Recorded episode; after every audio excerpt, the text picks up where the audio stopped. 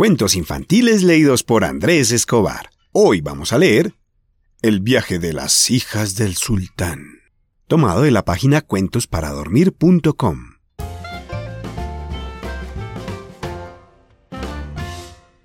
Pero antes, quiero enviar un saludo enorme a Ana Isabel y su prima Juliana Cadena. A ella les gustan mucho los cuentos de princesas y son nuestros Patreon recurrentes. Un saludo especial para ustedes. Hubo una vez un viejo sultán preocupado porque aún no había decidido a cuál de sus hijas dejar en el trono. Su amigo, el visir, le aconsejó. Ponlas a prueba. La vida es un largo viaje, ¿no? Pues llévalas a un lugar remoto y que cada una viaje hasta aquí por su cuenta. Júzgalas a su vuelta por lo que hayan aprendido. ¿Y si algo les ocurriera? No se preocupe, Majestad. Dejaré que les guarde y acompañe un animal de su elección. Ara y Taira, las princesas, fueron llevadas muy lejos y allí pudieron elegir su animal protector. Ara eligió un magnífico y poderoso tigre, que no desentonaba ni con la belleza ni con el carácter valiente e impetuoso de la princesa. Me encanta ese tigre, dijo Taira. Pero yo no lo escogería para un viaje tan largo.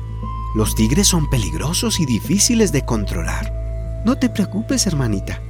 Yo sabré dominarlo, respondió Ara, al emprender el camino de vuelta. Taira pasó algún tiempo conociendo a los animales antes de elegir su compañero, y aunque los animales bellos y exóticos le parecían maravillosos, se decidió por un perro de ojos inteligentes, simpático y bonachón, con el que se entendía a las mil maravillas. El viaje resultó muy extraño. Cada vez que pasaban por algún pueblo o ciudad, Ara y su tigre levantaban gran admiración y eran acogidos con fiestas y celebraciones, mientras Taira y su perro pasaban prácticamente desapercibidos.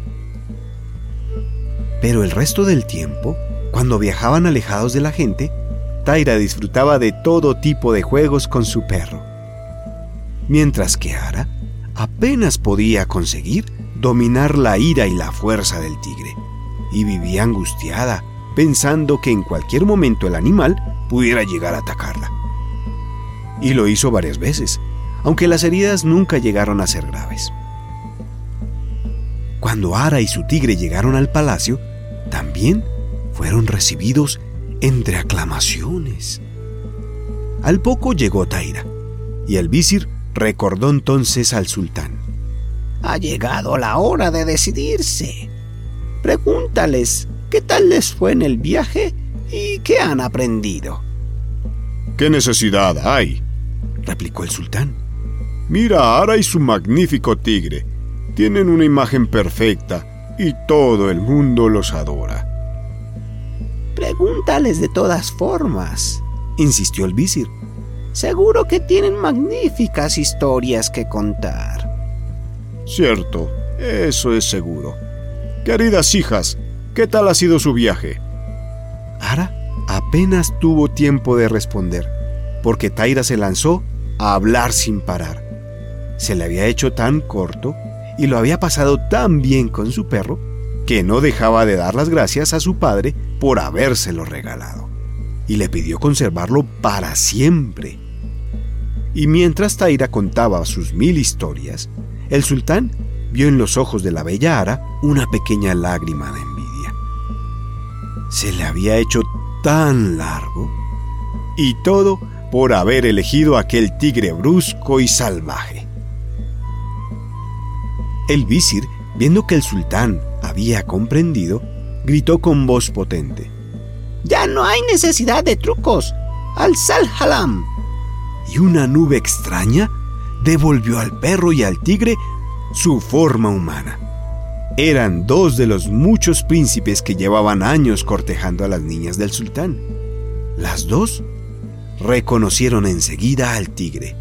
Era Agra, el más apuesto y poderoso de sus pretendientes, del que ambas habían estado enamoradas durante años. El perro era Asalim, un joven del que apenas recordaban nada, pero tenía los ojos y la sonrisa de su querido compañero de juegos. Y Taira se lanzó a sus brazos y corrió a pedir permiso a su padre para acelerar la boda. Agra estiró las manos hacia Ara, con una sonrisa. Hacían una pareja admirable. Pero en sus ojos la princesa reconoció la fiereza y agresividad que tantas veces mostró su compañero de viaje. No tuvo ninguna duda. Perdería el trono y su amor de juventud, pero no pasaría toda su vida en compañía de un tigre al que nunca podría controlar. Y colorín colorado, este cuento se ha acabado. ¿Quieres seguir escuchándonos? Encuéntranos en Instagram como Cuentos Infantiles-AE. Y si quieres apoyar nuestro proyecto de lectura, puedes hacerlo visitando la página patreon.com barra cuentos infantiles. 加油！